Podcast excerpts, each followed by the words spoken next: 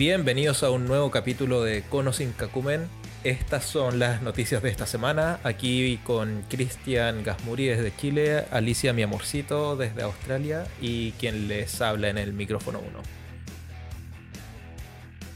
Quien les habla es Héctor Moya.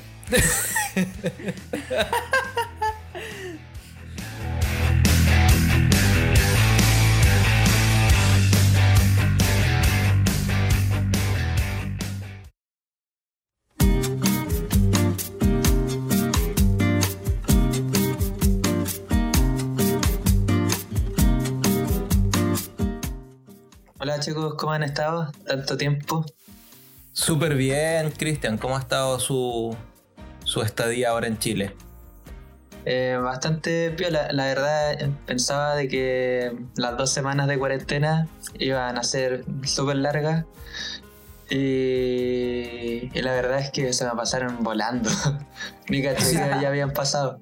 Hiciste dos semanas de cuarentena. No sé, porque al llegar a Chile eh, me dijeron que tenía que hacer cuarentena. Quizás ya estaba acostumbrado. tenía que hacerla hasta el 18 y, y Y ya se completó. po. Y ya fue. Ya fue.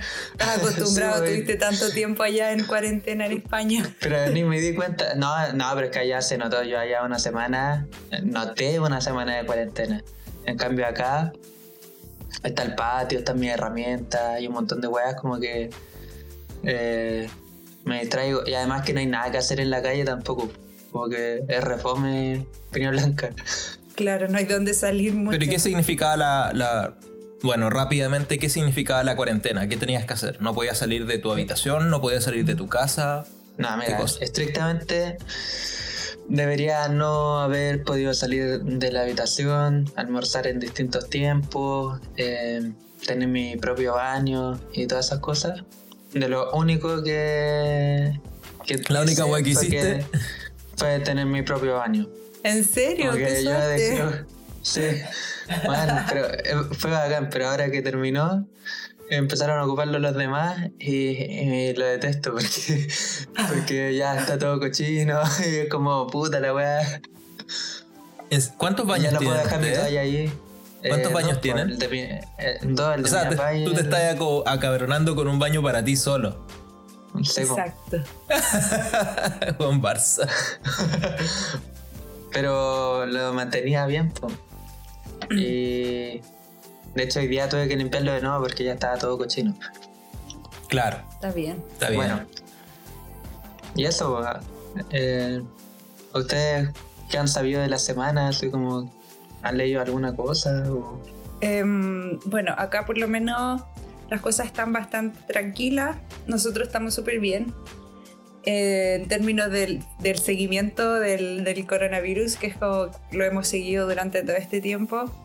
Eh, acá en Australia nuevamente empezaron a bajar ya las cifras y esta semana solamente hubo 17 muertos y 208 nuevos casos, que en realidad es bastante bajo y pero acá igual siguen las medidas bien extremas y la gente eh, está un poco estresada, aunque comparando la cifra con otros países obviamente es mínima, pues son mínimas. Sí, Pero- de hecho, está. De hecho eso mismo, pues estaba, estaba viendo en Europa. Bueno, yo acá de Chile no, no he visto nada así como con respecto al corona, como que no, no, he, no he Mm. investigado mucho de eso. ¿Ya? Pero en Europa Ya. como que ha subido harto el tema y sobre todo el tema como están en vacaciones y todo. sí. eh, Pero es que esos huevones abrieron la frontera. Sí, pero no, se está, completamente. mur- pero no se está muriendo la gente como se moría al principio. No, po. y de Ah, hecho, ya. eh, hoy día vi una noticia que no, no la coloqué, pero vi una noticia de un doctor que de Madrid que como que decía de que efectivamente ahora las noticias están siendo súper como eh, no sé como populistas con el tema ¿Alarmistas corona, con el tema? sí sí muy alarmistas y que cuando fue en verdad la pandemia así como eh, en el Cuando momento estaba la sí cuando estaba la cagada eh, no, no lo fueron pues entonces como el doctor decía puta que baja que sea eso porque al final ahora es, es puro marketing nomás pues. Es- es- están vendiendo como una imagen o algo que ahora Que no lo es pues. Que no lo es, claro. Claro. Y, que y bueno, a propósito de eso, en Dinamarca imponen el, el, la- el uso de mascarilla obligatorio, que hasta ahora habían estado eh, nulo el, el uso de mascarilla en ningún lado. Mm. Y, y si no la ocupan, tienen que pagar como 300 o 400 euros. O sea, Están se lo pillan tratando de- no ocupándola. Eso me suena a recuperar dinero, no sé. Me suena, me suena una medida. A menos que estén muy altos los casos allá en Dinamarca, no lo sé, la verdad, no tengo el dato. Sí, me imagino que están como en Australia, así como muy. como al lado nomás. Muy bajo, Sí. pero acá no existe todavía la imposición de mascarilla. No, sí existe en. en am, ¿Cómo se llama el estado que está en el sur? ¿En Victoria? En Victoria. pero Sí. no, no es para todos. No, no, solo en los hotspots. Sí. Ya. En los lugares donde está lleno. Bueno, yo les tengo una, una noticia bizarra que, que encontré por ahí. Ah, ah, tiene un, poco de background. pe- Dice que BTS es cuestionado por no cumplir el servicio militar en Corea del Sur. Ahora, quedan varias preguntas. ¿Qué chucha es BTS? ¿Y por qué es importante? Sí, sí, no, no, no- no sé qué es BTS. ¿Qué Bueno, BTS? BTS es el, el séptimo integrante de un grupo de K-pop de Corea del Sur. Es como un sex symbols, así como Justin Timberlake en The. Backstreet Boys. Era The Backstreet Boys, ¿no? En, en mi, en mi época. No, no, de Justin Timberlake, No, ¿no? En No. Sync. no sé. Bueno, de esos hueones que. Ya, eh, que boys son- band. Claro, y, y parece que lo están investigando ahora porque se cree que no cumplió el servicio militar. Oh. Ah, oh, tremenda noticia. Ahora, lo- Pero, lo- pero, pero el sí. tema es que pertenece al K-pop. po. Exacto, y como estos hueones levantan estallidos sociales y mueven civilizaciones enteras al colapso, es, es importante. Es relevante. ve súper. Sí. Oye, yo, yo la Ahora- verdad voy a decir noticias que no, no, no estaban puestas, pero, Dale nomás. Dale, dale. pero en Bielorrusia está la cagada. ¿Por Siempre qué? que veo las noticias de, de Europa, porque mm, parece que hubo unas elecciones de. mm, no me acuerdo el, el, el one que salió. Puta, es que Eh, si vaya a dar la noticia a medio No, camino. ah, pero que son nombres raros, pero es como algo como Lukashenko, algo así. Ah, Claro. El último dictador de, de Europa, ¿no? Sí. Sebo. Y Ya. fueron las elecciones y salió elegido de nuevo. De nuevo. Sí, po. Salió, Y- salió elegido comillas, paréntesis y Ah, todo. entre, entre comillas, ya, pues, la gente ya más o menos como 30, 40 días eh, protestando. Y ahora en la semana eh, la Unión Europea eh, hizo la declaración de que no aceptan el, eh, esa, esa votación. Entonces ahí Mm. como que está como ahí medio tenso el, el ambiente. el ambiente. Mm, Yo había seguido Sí. esa noticia también, pero no sabía el en qué había quedado. Interesante. Em, una noticia para los fanáticos del fútbol. Recuerden que mañana es la final de la Champions entre el Bayern Múnich y el PSG. Paris Saint Germain.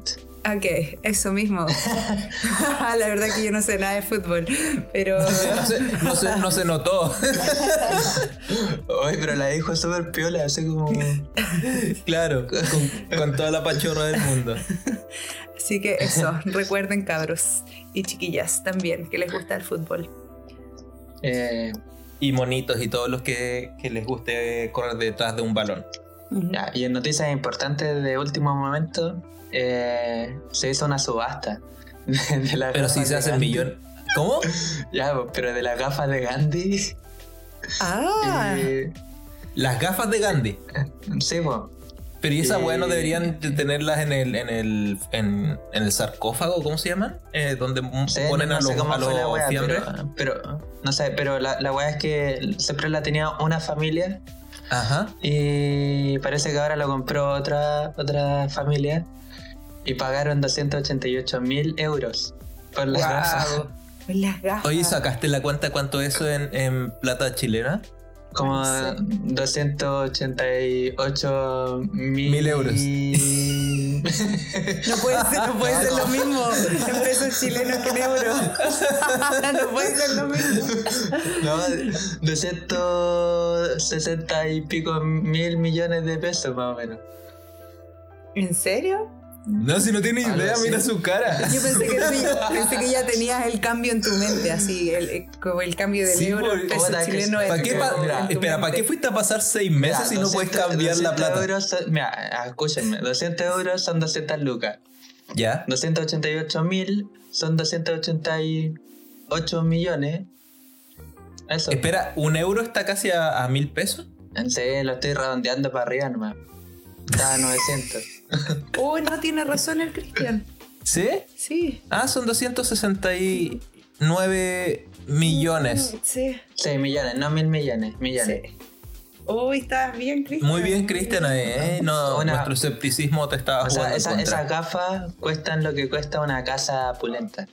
Claro, una o un casa auto genial. opulento. Sí. Sí, vos, pero esas gafas vieron la, la liberación de todo un, un subcontinente. Claro. Si es que eso importase. Claro. Otra noticia súper, súper importante Creencias, que... creencias mágicas. Exacto. Otra noticia es que muere el hombre más viejo del mundo, eh, según las cifras anoficiales, que no son oficiales, porque no está dentro Ah, de ya. los récords Guinness ni nada. Porque la persona que, que tiene el récord oficial tiene 102 años y este caballero dice que tenía 116 años. Pero lo decía. Mm, La familia. Ah, La familia Ah, dice ya. que él tenía Pero en verdad tenía 116 40. años, ¿no? No, no, no. Este caballero ¿Y de dónde eh, era?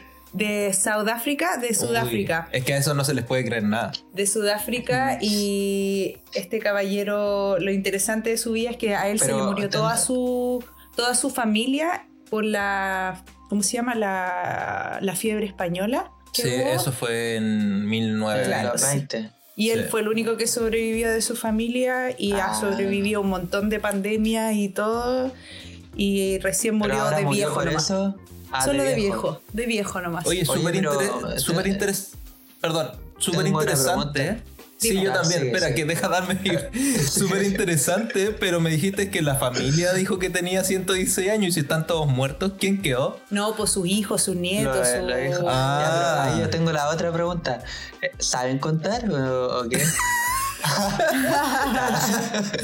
ya, sigamos. No sé, dice que nació el 8 de mayo de 1904. Freddy Bloom, dice.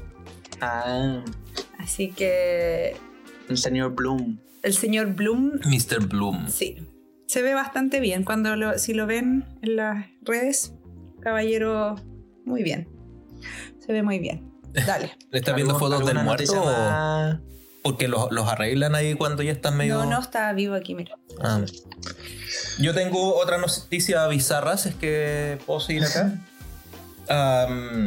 Kim Jong-un, el líder máximo de Corea del Norte, eh, comanda a todos sus ciudadanos que tengan perros mascotas a entregarlo Uy, a, lo a los restaurantes locales para transformarlos en comida. Producto de No, que hay una, una hambruna recorriendo el país. No, y además que está prohibiendo eh, las mascotas también. Como que, Exacto, que ya no, no puede haber mascotas. Exacto, están considerando a los perros sobre todo como, ¿Comida? Como una extravaganza de Occidente que está eh, expandiéndose como un virus en la, en la cultura norcoreana. Uy. Interesante, yo siempre uno cuando chico escuchaba esa, esa idea, incluso para el, para el Mundial de Corea-Japón se decía de que les habían dicho a los coreanos que no podían vender perros porque iba a ser muy chocante para los Para o- el o lo occidental. occidente. Yo no Sí, sabía que era verdad que, que comían perros. Mm, mm. Pero sí, ahora Ah, nos hemos enterado de que es una vino, práctica. vino un chico de, natural. de, de esos países de allá. Acá, eh, vino para acá y siempre lo hueveaban con que Comía perro. comía perros. po. Y un día tuvieron que hacer. Bueno, eran varios. Desapareció, tipos de desapareció la laica. Ya, pues, eran varios tipos como de distintos lados. Así Brasil, Suecia y un montón de weas y dijeron que tenían que hacer como comidas típicas. Y lo chistoso es que el weón llegó con una sopa así, mega rara y weón. Y nadie, nadie quiso tomar de esa sopa, así como que la miraban así como, puta. Sí, No sabemos qué trae. Como hueá rara. Y y un niño pues, se sirvió, la probó y la encontró súper rica. Y de ahí ya todos se, eh, se sirvieron la hueá. po. Pero estuvo más o menos como media hora que nadie tocaba esa sopa. Pobrecito. Pobrecito. Eso es súper triste igual, los prejuicios. Pero Igual- la, comida asiática es súper rica. Igual yo Sí. Igual yo Sí. creo que eso puede eliminar el problema de los perros callejeros en Chile. No, no, no, no lo veo como una mala práctica. No, pues, eh, no sé si son tan malos como para comerlo. O sea, como que. Yo creo que el ser humano puede comer cualquier cosa, la verdad. Si es que hay necesidad y todo. Y si se Oye, hace a propósito la... de las necesidades. No, no es que esté abogando por eso, pero A propósito, de las necesidades, eh, hoy día, o para ustedes ayer, eh, no, man, pues se nosotros estamos en el agotaron futuro. todos los recursos de, del planeta, o sea, de lo que produce el planeta en un año. ¿Cómo así? Pero Por esto ejemplo, ya me el planeta suena. produce... No, pero siempre, siempre es lo mismo. Siempre, todos los años es la misma noticia, más o menos como en esta fecha. ¿Ya? De que el año produce, no sé, eh, X cantidad de materia prima ¿Ya? Y entonces, eh, lo que consumimos nosotros en el año, el planeta, eh, en algún momento del año ya se consumió. Que Pero eso, día. eso estamos como en deuda, ¿no? Es Sí, como que estamos pidiendo préstamos sobre producción que no tenemos. Exacto. Mm. Claro. Y Uh. hacían la cuenta de que, por ejemplo, los países que más eh, hacen uso o consumen recursos del planeta son Estados Unidos y Qatar. Uf. Qatar. Se lo, sí, que se sacan la cuenta, ellos estarían gastando entre 5 y 9 planetas para satisfacer sus necesidades. Uy. ¿Y de dónde, ¿De dónde sale- salió esta noticia? ¿De dónde salen los recursos entonces? De Euro, Euronews. Euronews. Ok. Yo, yo a esos europeos no les creo mucho. O igual habría que No, ver, pero, pero- igual es, es interesante sí el sobreconsumo de, del recurso. Claro, y ahora eh, fueron tres semanas después que el año pasado por el tema del COVID y todo, pero al final igual fue pronto. Como que se ralentizó un poco la- el, el consumo de la gente y de todo. Sí. Mm. Mm, mira tú, súper. Oye, igual un, un pequeño detalle acá, como estoy viendo la pauta. eh, Qatar es con Q. Sí, sí, sí. Pero está escrito como en español, si al final uno le cambia los nombres a todas las ciudades. Pero eso, es- todo. eh, ¿Qatar se escribe con C en español o se escribe con Q? No, Yo con creo Q. que no, con Q, pero al Q. final, si, si no Pero está... muy lejos la Q, po. Sí, pues estaba Era una, eficiencia, era una eficiencia de teclado. De la C a la A Sí. es, más, es más cerca la Q, de hecho, al de la Q Sí, a la A pero, es pero más al cerca. estar más cerca, al estar más cerca es más incómodo. Sí. Buenísima. Ya, y esto ha sido Ya, el bloque de noticias. bueno. Súper bien, súper Sí. bien. Espero que lo hayan disfrutado también. Espera, acá dice que las palabras de cierre son de Cristian. Cristian, palabras de cierre. Eh, lo mismo que el Ali, como que estuvieron, Sí. Sí, estuvieron interesantes, intensas, intrífugas, instan- instantáneas y todo. Intolerables. Estuvieron con Cacumen. Intolerables, total. Sí. Listo. ya, buenísima. Nos vemos en el siguiente bloque.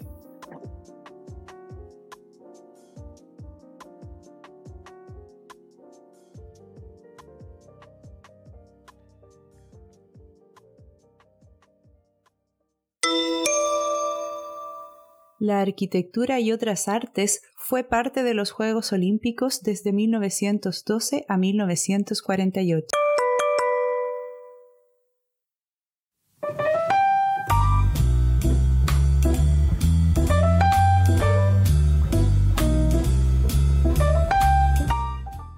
Bueno, amiguitos, hoy día les traigo ah, un nuevo tema sobre ah, algo que ocurre acá en, en Australia y que me gustaría que conversemos para, para saber qué piensan ustedes si, si en Chile lo hacemos ah, coherente o ilógicamente. Y lógicamente. Y, y lógicamente o ilógicamente. Ilógicamente. No, no sé qué, cuál fue la diferencia de lo que dijiste. De. I. ah, y lógica, como espacio y. Ah, Claro. Ya. Eh, no sé, ahí lo vamos a descubrir. po. el, Ya. el- el punto está, el, el- el tema es sobre si los policías tienen o deben controlar el tránsito. ¿Ya? Mm. Si deberíamos ocupar un policía para dar el tránsito. Y para poner un poquito de contexto a esto, en Chile, en casi todos los lugares donde hay colegios, en las mañanas hay un carabinero dirigiendo el tránsito para evitar de que los hueones vayan a, a atropellar a algún niño. Lo cual está súper bien y todo, pero no se nos debe olvidar de que Carabineros de Chile ah, entrena y gasta. Exacto, y gasta un montón de tiempo en tener un profesional que es altamente capacitado en temas de seguridad. Entonces a mí me parece un poquito de, de exceso de uso de recursos el estar gastando un carabinero todas las mañanas por cada colegio que tengamos, de 7 de la mañana a 9 de la mañana, ah, y que no podamos llegar a una mejor solución que eso. Y para poner un, contrapeso a esa idea, ah, acá en Australia existe un sistema de lollipops, que son gente voluntaria que tiene un disco pare y que se pone en la mitad de la calle y permite que los niños vayan a, a pasar para ir al, al colegio y mantener su seguridad. Entonces no sé si... Pero son ah, voluntarios. O sea, Son ellos ofrecen voluntarios, y, sí. y no les pagan nada. o sea, son estos voluntarios medio paga. obligatorios, ¿viste? no, no, No. se paga. Lo que pasa es que acá hay un sistema de voluntariado en donde la gente que está retirada, lo- los jubilados, eh, si acceden a ser voluntariados, sus pensiones suben un poco más. Ah, Entonces la mayoría de la gente jubilada hace mucho voluntariado. ¿Ah? oh, como un bono voluntariado. Claro, como un bono voluntariado. Entonces hacen mucho voluntariado en distintas áreas de, por ejemplo, el tránsito, también hacen en áreas judiciales, de la salud, hacen voluntariado en tiendas, en... uf, Bueno, en- y lo otro que ocurre es la presión del colegio. Claro. Viste que acá todos los padres quieren ser el padre perfecto. Entonces, eh, llegar Pausa, a ser pausa, lollipop pausa. te da estatus. Pausa, pausa. Apaga esta luz. Pausa. Algo dicen. Por favor, mi papá. Le digo que no, no moleste y molesta igual. Ya, sigamos. Algo está preguntando. Bueno, am, retomando ese punto, es Sí. que acá todos los padres quieren ser el padre perfecto, ¿cierto? Entonces todos intentan, ah, o sea, llegar a ser lollipop, llegar a ser el que da el tránsito, te da estatus. Como el papá que se puede levantar temprano para proteger a los niños a que entren al colegio. ¿Verdad? No sé, son, son, son mayores igual, pues no son papás. No, pero no has visto, hay, hay, hay hombres jóvenes dando el tránsito también y mujeres también jóvenes. Ah, bueno, sí. también lo que pasa es que el voluntariado acá también influye. Si uno no tiene trabajo y haces voluntariado, el gobierno también te paga un, un, un, un bono casi. Claro, pero bueno, sí. Sí. Sí, pero están estas mamás superheroínas que hacen de todo. No, que como, están que, presentes. como que van a dejar al hijo, se quedan ahí y están todo el puto día ahí y, Exacto, exacto. eh, y se que le están en falta un papel al niño, va- lo va a comprar y todo. Exacto, y que dan, a- dan en caridad y todas las cosas. Bueno, pero ahí nos estamos alejando un poquito del, del- el tema. El tema está en que en Chile ocurre todo lo, todo lo contrario. Ocurre que tenemos un, un personal altamente capacitado en un montón de cosas que tienen que ver con seguridad y que además son bien escasos esos profesionales y lo estamos malgastando según lo que yo creo en, en dar el tránsito en las mañanas. es que esté, eh, pero tampoco es que esté mal gastado, porque eh, se necesita la seguridad, el tránsito, porque acá no está bien pensado el tránsito, o la gente no es tan obediente en el tránsito. Claro, ahí, Entonces, ahí al- viene- al final se vuelve, se vuelve un peligro eh, transitar en, en algunos lugares. Claro, yo también pensaba lo mismo. Por ejemplo, en- no sé si en Chile si pusieran a una persona, el- las municipalidades o el gobierno, a, a hacer la labor que hacen los carabineros sobre el tránsito, no sé si la gente realmente los, los tomaría mucho en cuenta. o no. Y además que Pero- cuánto le pagarían a esa persona. Sería un- una también. miseria. Pero tú crees que, que los autos le pasarían por encima? ¿Tú crees que... No, no, no le pasarían por encima, pero no sé si el- eso tendrían que salir recursos de, de, de otro sector, ya sea No, la yo, creo, yo, yo creo que si a una, eh, por, por ejemplo, la municipalidad pone a alguien eh, que haga de señal de tránsito, les pone un traje, la gente va a obedecer igual un poco. O sea, Sí, no creo que se creo. pasen, no, No. creo que se pasen por, el- por el pico de la wea. Pero eh, les pagarían una miseria y sería como, eh, no sé, Pero no, no se está gastando que- también el, el, el profesional, el, el carabinero profesional estando ahí en vez de estar haciendo otras funciones. Sí, se está gastando, pero es que en verdad no debería haber. Pues. Mm. Al final el problema es, es anterior, es como cómo está pensado el, el tránsito en Chile. Mm. Tú Y vas eso que manejamos, manejamos Dale bien en comparación a, a Latinoamérica.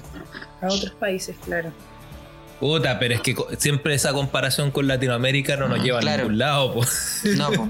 pero eh, es eso.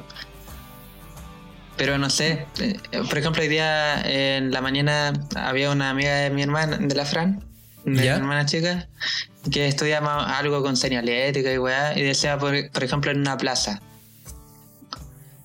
Y esta cosa misma que decía el Gerardo en Alemania, de, de que para que la gente no se subiera, no sé, a una cuestión que es como patrimonial, ponen carteles y empiezan a poner señales para acá, para allá, y, y se empieza a llenar de carteles. Claro, y esa weá no funciona. Al fin, al Eso fin y no, al fu- cabo. no funciona, o funciona, pero deja muy cochina la, la plaza visualmente. Entonces, como Claro. diseño, tampoco está bien pensado eso, pues como no. eh, ¿cómo, cómo mejorar la cultura en ese aspecto de, de- del control de, eh, de tránsito? Mm, Exacto.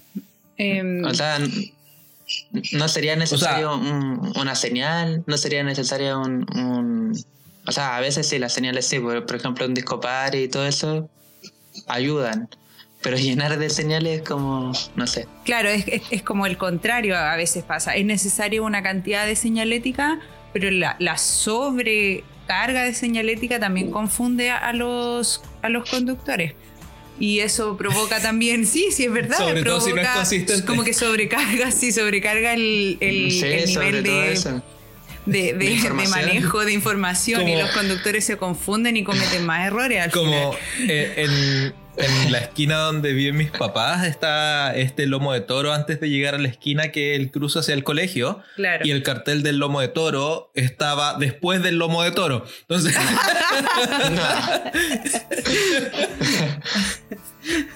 entonces claro, en si, tenía- si tenías buena vista, alca- lo alcanzabas a ver.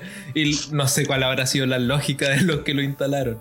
No, y lo otro, lo otro peor es que eh, lo que decía Lali, de, te llenan de información, entonces imagínate, te ponen a un policía, a un carabinero eh, dando señalética, que tampoco, a veces tampoco la dan muy bien, y más No. encima tenía el semáforo que está funcion- funcionando atrás, y tú Sí. estás la mierda porque hay un taco, porque lo está haciendo el carabinero, y decís, qué mierda, weón. Y al final se empieza a hacer un caos y un como- caos y bocinazos y todo eso. Yo, yo me acuerdo cuando estábamos en, estábamos en Chile, eh, muchas veces pasaba eso, que estaba el carabinero dirigiendo el tránsito y, y el semáforo estaba en rojo, por ejemplo, y el carabinero hacía pasar y muchos vehículos no sabían a veces si seguir al carabinero o seguir al semáforo o no sabían qué hacer. Bueno, igual es- tiene eso que no más claro, no saberse la, claro, no, no, no saberse, saberse la- las reglas, las del, reglas tránsito, del tránsito. creo que las reglas del tránsito en Chile dicen que Ya, Carabineros pues, y ese tiene... es el problema, pues, porque si hay, hay, Oye, ahí pero déjame problema, terminar la idea, Que po, si no, saben eso, ya, pues, pero si, que- si no saben eso, es como las otras normas de tránsito tampoco las van a Tampoco saber. las van a saber, pues ¿qué es eso? ¿Qué es eso? Claro, entonces eh, lo que estamos hablando al fin y al cabo, todo va a que sacar la licencia de conducir en Chile re estúpidamente fácil. También. Totalmente, pues. Si yo mi prueba fue darme una, una vuelta a la cuadra y ya está. Oh, yo también lo otro que recuerdo es que en el, en- cerca de la casa de, de mi mamá, eh, donde uno estudiaba en el, en el colegio en la esquina, hay un paso bajo nivel y está la línea del tren. Y obviamente ese paso bajo nivel tiene poca visualidad, eh, visibilidad hacia el lado izquierdo. A- Y a los del otro el lado los- norte. Claro, y los que vienen del otro lado tienen poca visibilidad hacia el lado derecho. Entonces siempre se ponía un caballero ahí y cobraba propina. Y cobraba propina. Pero, Sí, ¿y andaba qué con onda? una banderita. Andaba con unas banderitas. Pero te co- Sí. ¿cómo cobraba? Tenías que No, parar. no cobraba, ponía la mano. Ponía, Ponía la mano, y- claro, ponía la mano, Y la ponía la bandera y luego ponía la mano y la gente abría el vidrio y le pasaba unas monedas. Y habían otras personas que no, que no le pasaban nada, pero la mayoría de la gente le pasaba monedas porque en realidad era tan difícil, o es tan difícil, no sé si habrá algo todavía ahí, pasar de un ¿Cuán- lado a otro. ¿Cuántos años pasó eso? Uh, ha pasado un Eh, montón de años, no yo sé yo si creo todavía que pusieron el, el semáforo hace como cinco años a lo más. Ah, ya, todavía hay un semáforo ahora. Claro, eso Sí. es lo otro también, que en Chile Pero- hay mucho, mucho semáforo. Pero antes, antes de eso y antes del caballero, eh, yo sabía de que ese paso bajo nivel tenía un, un espejo gigante. Sí, la- había un muralla, espejo. Claro, había que mirar que el servía, espejo. servía como para... Y se lo robaron. Los mismos hueones que después tenían las banderas. De po. La vaya a hecho ver. si hacían como un taller de baile y cuestiones así. Era el negocio redondo. Sí. Mira, yo, yo estaría de acuerdo con ocupar un policía para que dé el tránsito, pero cuan- siempre y cuando sea como al estilo de Bután. No sé si habéis visto los videos de, Mm. de los pacos dando el tránsito en Bután, No. ¿no? Tienen, tienen como unas casetas y tienen unas academias de baile. Sí. Entonces les enseñan a bailar para dar el tránsito. Y los veí están bailando mientras dan el tránsito. No, no Nah, sé si es- se- les gustaría perder el, el respeto que ya no tienen.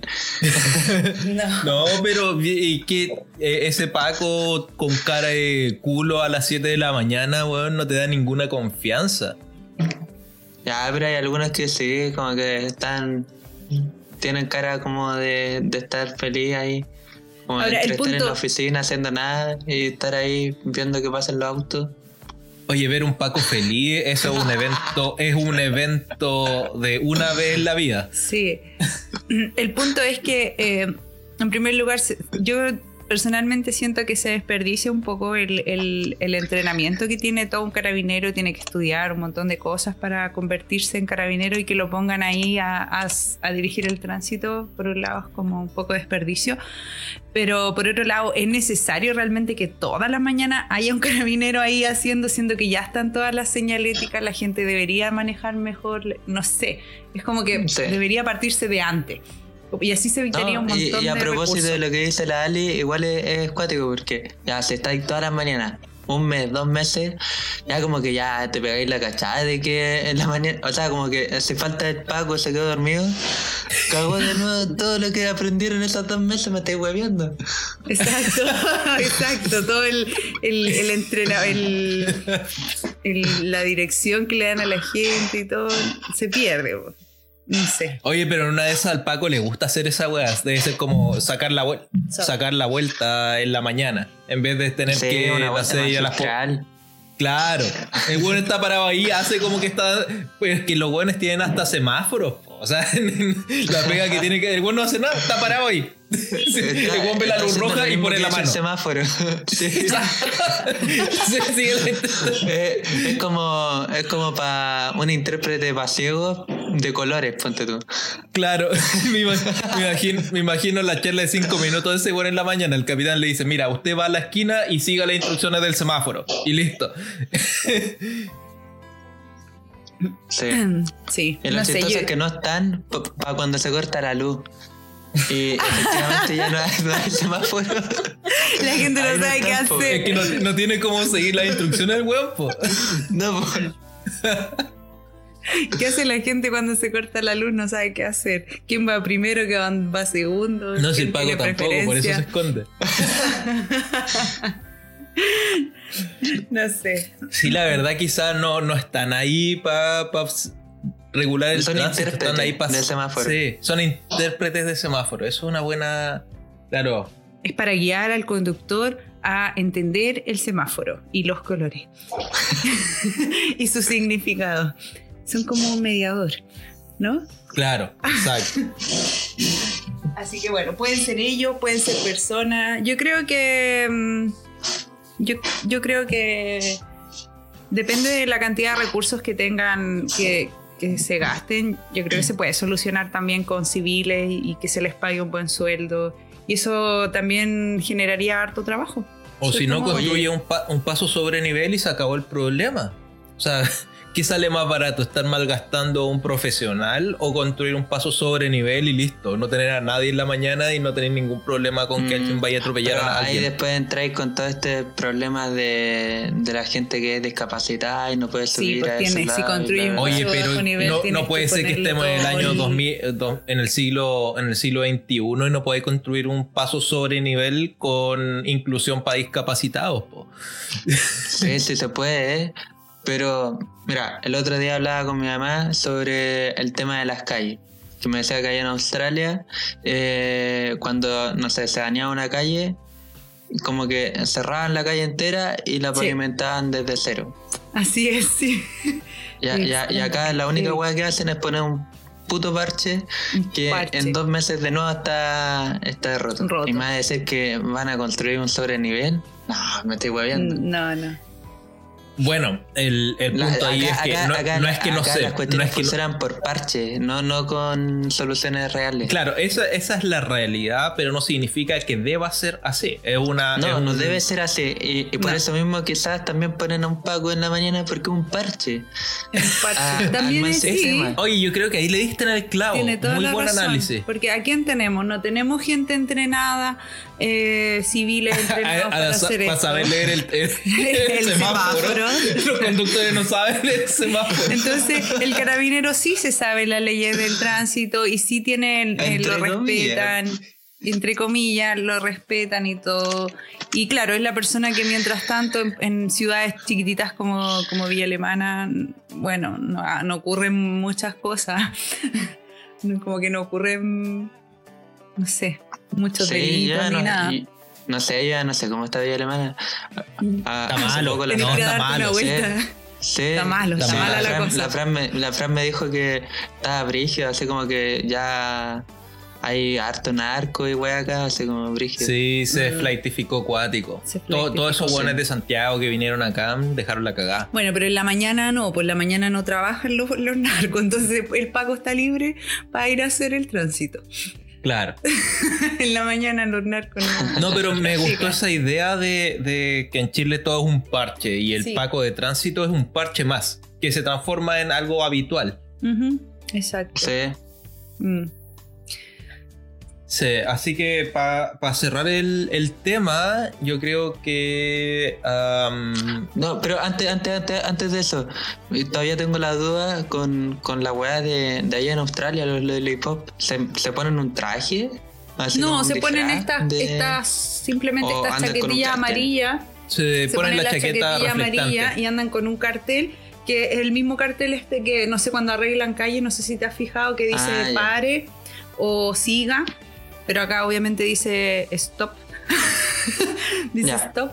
Y él se pone en el medio del, de la, en el medio del paso de cebra, el, el, el lollipop camina hacia el medio y todos tienen que parar. Bueno, uno tiene que parar obligadamente si es que uno ve a una persona incluso eh, parada al lado del paso de cebra, así que eso no es parte de la, del manejo. Entonces él lo que Ah. hace es parar y los niños pasan y él cuando da la pasada lo- los automóviles pueden seguir. Claro, pero es todo muy ordenadito y Muy los niños también son muy ordenaditos Sí. porque ah, los niños no empiezan a pasar antes de que el lollipop esté en el En el medio de la calle y ponga la señalética en, la, en el Ah, suelo. sí. Ahí recién la gente cruza. Sí. Es, eh, sí. Sí. Es todo, Ah, es todo un evento. Y todos conocen obviamente al caballero o a la señora. Y, Es tierno, es Sí. tierno, un evento bien tierno. un evento. Me lo, vamos a como- grabar para que lo como vean. súper japonés. Sí. Como que me imagino Pero igual quizás no es una... No, quizás no sería tan complejo implementar algo por el estilo y tú dices que puede ser un trabajo precario, pero quizás pueda ser una buena forma de entregar un poco de ayuda Eso es lo a, que digo yo. a quienes Sí. más lo necesitan. Por ejemplo, la gente Sí, que ya sí. está jubilada. No es un trabajo riesgoso y lo único que tienen que hacer ahí es estar tres horas y se les entrega un, Un bono o lo que sea. Claro. Ya, pero no, no sé, ahí, ahí depende, tendrían que ver la calle, pues. Ponte tú. No de poner a un viejo o una viejita en una calle que. en el troncal. Pero, claro. No, no por la, la capacidad, yo creo que tiene toda la capacidad de hacerlo, pero es que hay un montón de gente que maneja y no le interesa ni una wea, pues no le interesa un semáforo en rojo, entonces, ¿qué Claro. le Por interesa a ejemplo, una vieja? Hay, hay una, una un cosa viejito. diferente. Por ejemplo, ellos acá no se ponen nunca en semáforo, se ponen solamente donde están los pasos de cebra, que son los lugares para cruzar en la escuela. No hay semáforo. No. En los semáforos nunca, yo jamás acá nunca he visto a nadie, en un policía ni nadie, ponerse en un semáforo, porque ya está el semáforo que hace su pega. Bueno, y de partida, hay, de partida hay pocos semáforos. Hay pocos semáforos, exacto, hay muy pocos semáforos. Eh, los semáforos normalmente están en el centro de la ciudad, pero a- hacia las Mm. afueras no, no existen los semáforos. Y existen mucho las, las roundabouts, ¿cómo se llama? Las rotondas. Sí. Eh. Pero nunca he visto yo Oye, nadie. Pero no, Sí, nos estamos alejando, alejando, sí. de, de lo que del tema. Así que cerremos esto. a ¿Algunas palabras de cierre? ¿A- a ¿Alguien aprendió algo? Nadie, no, aprendimos ni mierda. No, no. Solo Solo- criticamos el sistema. No, nada. Hay que criticar nomás, sí. Está bien. Sí, no, a mí me quedó la- las ideas eh, de, de que los pacos están ahí como una medida parche. Y que Sí. to- y como todas las cosas parche que existen en Chile, se podrían solucionar mejor, pero no existe la voluntad política de, de querer solucionarlo. Hacer Sí, una es medida que a más a largo eso, plazo, Todas las medidas son parches, entonces ellos como- la voluntad también es parche. parche. Mm. ¿Sabías que el 66% de la masa corporal de un adulto es agua?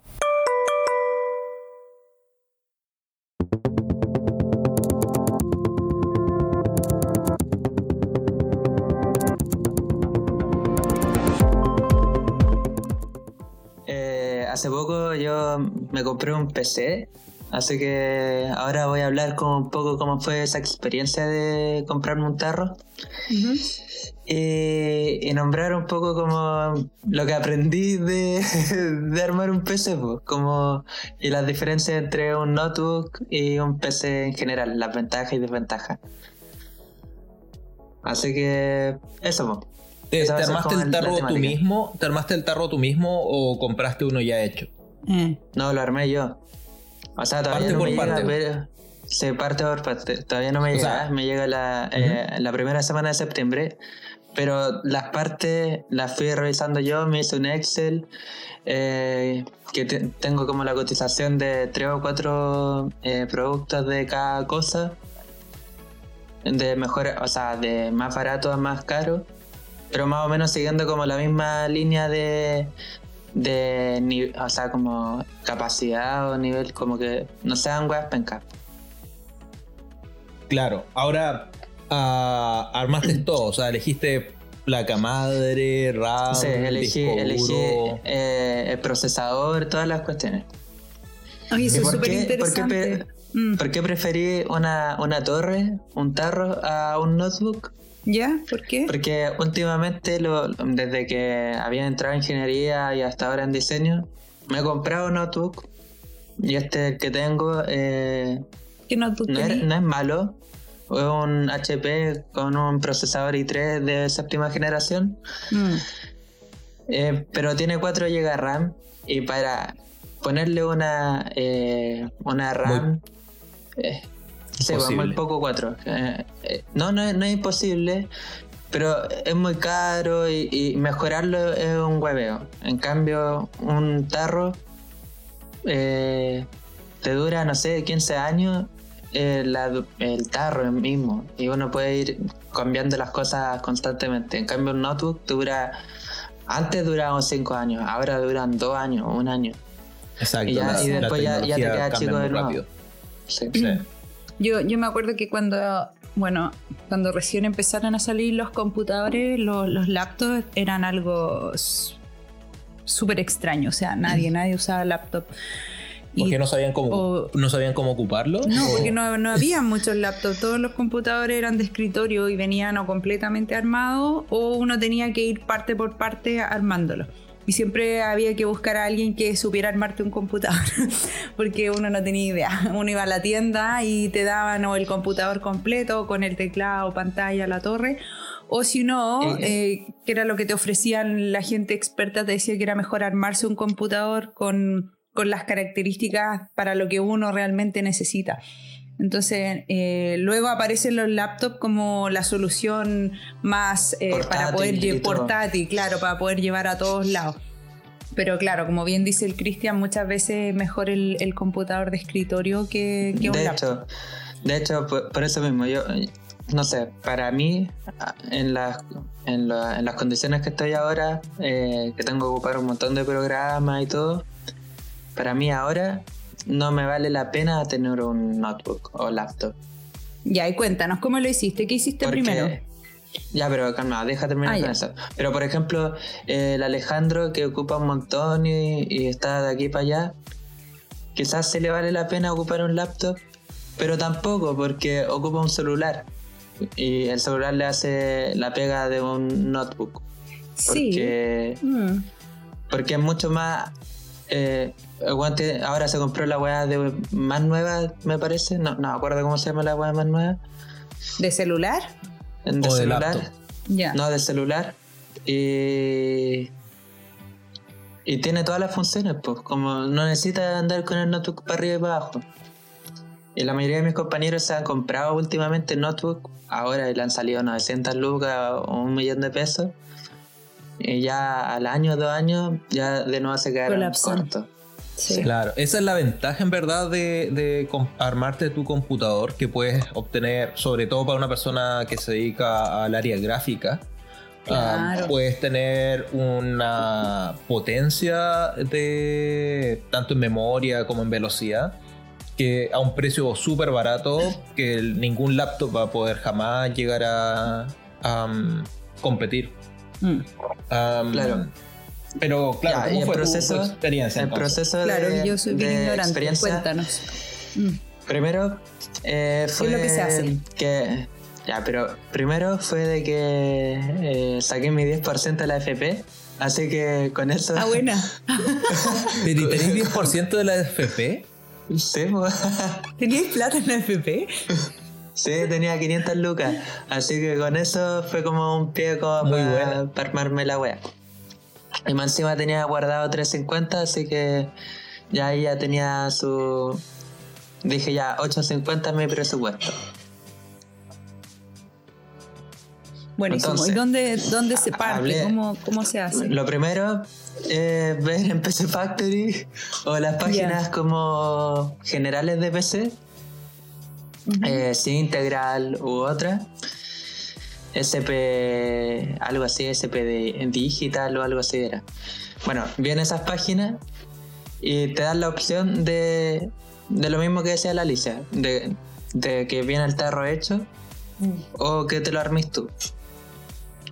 Y de hecho, eh, por ejemplo, el PC Factory te dice, ¿quieres armar un PC? Y te empiezan a aparecer todos los, los elementos.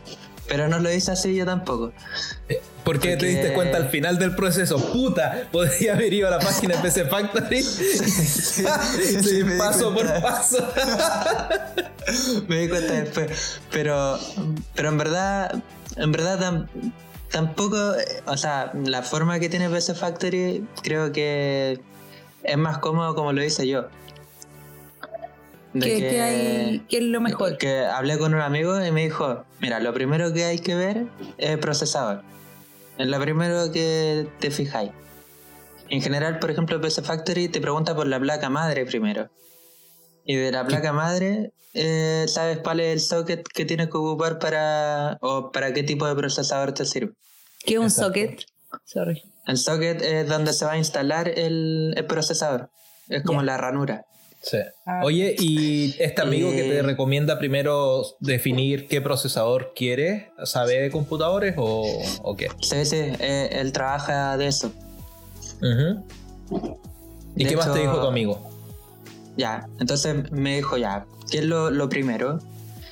Y me dijo, El- mira, está El Intel procesador, y pues si ya AMD. lo dijiste. Sí, sí, pero me dijo, está Intel y AMD, que son las dos líneas de procesadores que se trabajan. Le dije, puta, Intel porque la conozco, no, no he trabajado nunca con AMD, entonces... Desconfío de todo lo que no conozco. No, pero eh, de Intel sé que, no sé, un, i- un i7 de novena generación es bueno, un i5 también de novena generación es bueno. En cambio de AMD no tengo idea en qué, en qué número están o qué cosa es. Entonces dije, No, bueno, claro. me iré por la fácil. Ya. Pero AMD es un poco más barato que Intel. Sí, eso es cierto. Que no quiere decir que sea eh, más malo. De hecho, están Bueno. como siempre ahí como peleando, como la eh, la capacidad. Después de comprar el procesador, o sea, de tenerlo en la lista y todo, eh, es ver la placa madre. Ya, ya sabiendo un poco ¿Qué procesador le tienes que qué, qué instalar? procesador es. Y en el procesador uno ve, eh, hay que ver el socket. Que ahí me dijo que lo recomendable era 1151, porque hay más variedad en el mercado, entonces uno puede eh, tener más posibilidades Ah. de comprar distintas cosas. A todo esto tú te aprendiste esos nombres y números porque te los dijeron así. Después Sí, es como buscar en un puzzle, ok, sí, si esto Sí, eh, sí, correlaciona hecho, con esto, sí, eh, fui, fui haciendo líneas, así como dije, mira, dice 1751, la placa madre también, ya, listo. Esa Perfecto, voy a coger match. y así. Súper. Súper fácil. Y después, ahí en el, eh, la placa madre, ya vi eso y además en la placa madre había que ver que la capacidad de soporte de la memoria RAM, que tuviera cuatro ranuras para aprovechar el dual channel ¿El qué? de la memoria RAM. no tiene idea lo que es el dual channel, pero hay que el aprovecharlo. dual- El, el- el dual channel es como que tenéis, no sé, dos memorias de 8. las memorias tienen la capacidad de dual channel como que se complementan y hacen que funcione mucho más rápido. Ah. Eso es como de rapidez, ¿o no? Mm. Ya. La Alicia la veo con una cara de esto No es está chino. ni mierda. No, pero que hay que tratar de que la gente también entienda lo que uno está diciendo. Espera, Lo de otro que hay que fijarse, ¿Ya? ¿Ya? lo otro que hay que fijarse es que tenga eh, entradas USB de 3.0 y SATA 3 que son para el disco duro. ¿Por qué tienen que ser de 3.0 y, y no Porque otras? son de mejor eh, tecnología más avanzada. Ah, ok. ¿Le pusiste algún USB-C o algo así? ¿Un qué? USB-C. No. No. No Bueno. sé, no sé qué es eso. ¿Qué es eso?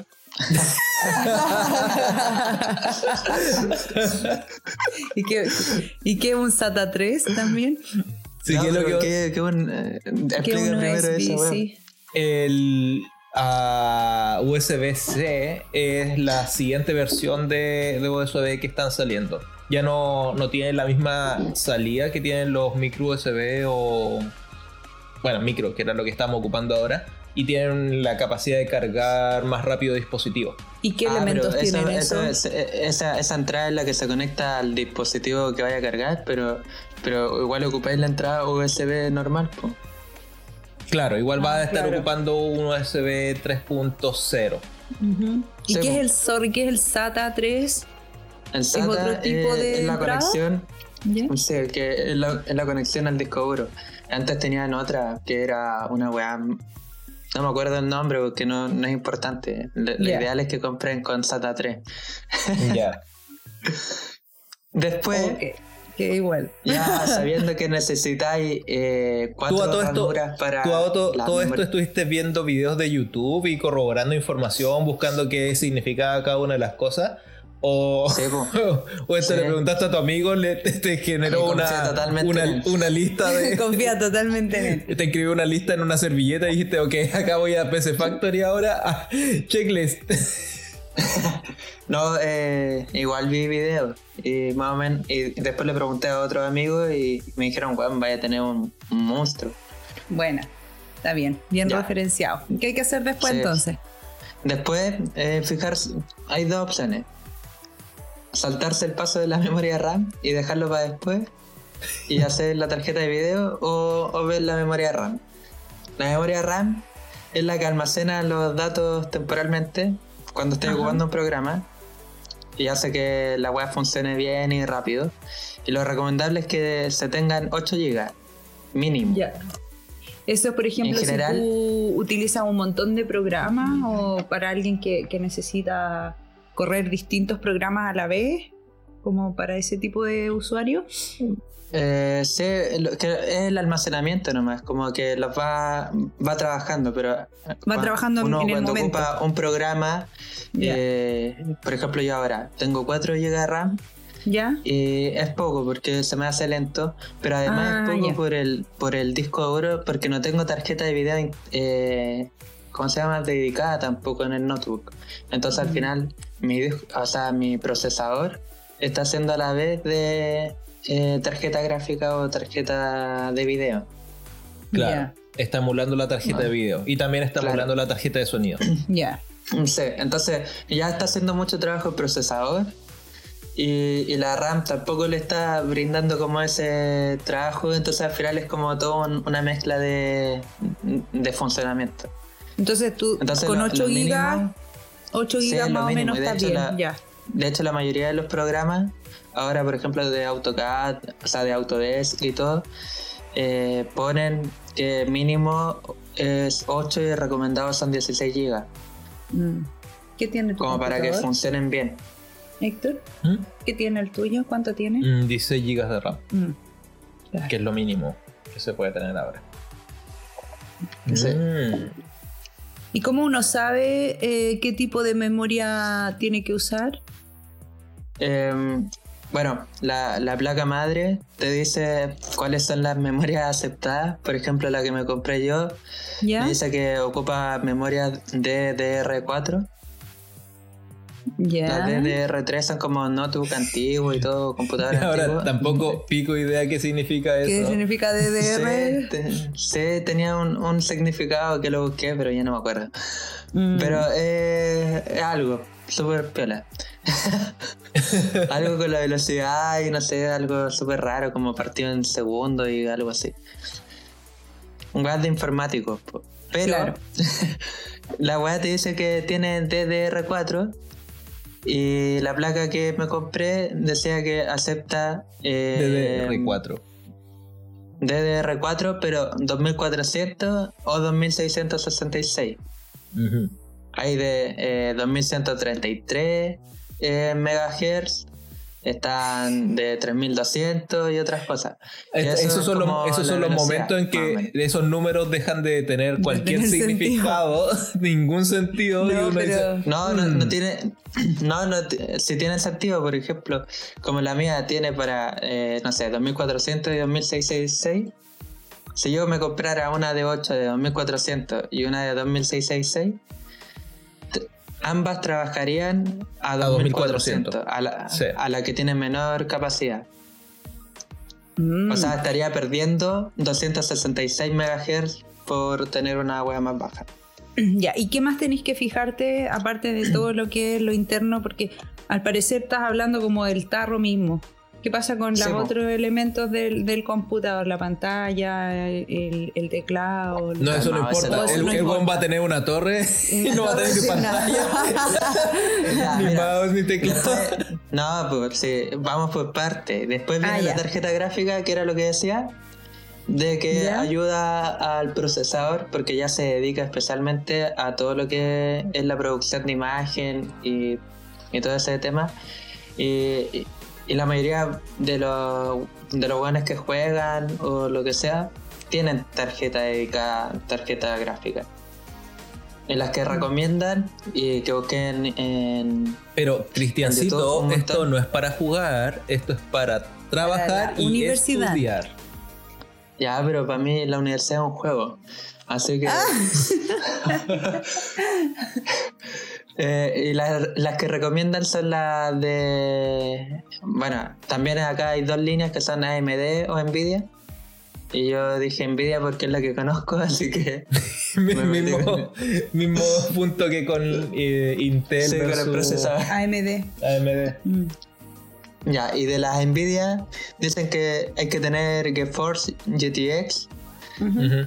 O sea, la tú te fuiste por. 1060 o la 1660 1660. Sí, te fuiste inmediatamente por la envidia de videojuegos. No, pero es que si te vas a comprar algo la- que te sirva para todo igual. Sí, Si pues me final- compré la GeForce GTX 1660 Super, que es la más actual. Buena. Mm, Creo De que yo tengo la misma, pero la R. Ya. La que recomendaban harto era la T, 1660 Ti. Y la que no recomiendan es la 1650. Mira, esa tenés tú. Sí, esa tengo yo. GeForce GTX 1650. ¿Por qué Sí, no la dicen recomiendan? que- Dicen que tiene mucho, muchas panas y como que se... No, no, no, no trabaja toda su potencialidad que debería tener. ¿Tú has tenido problemas con esto o no? ¿O sí? Mm, No, hasta ¿No? ahora. ¿Qué? Pero no lo ocupo para jugar. O sea, ev- ev- evidentemente la Super es Claro. una GeForce para jugar. Mm.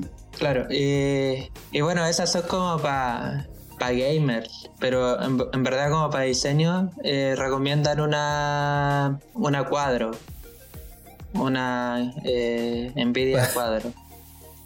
Yo pensé, para diseñadores les recomiendan que, que busquen otra carrera.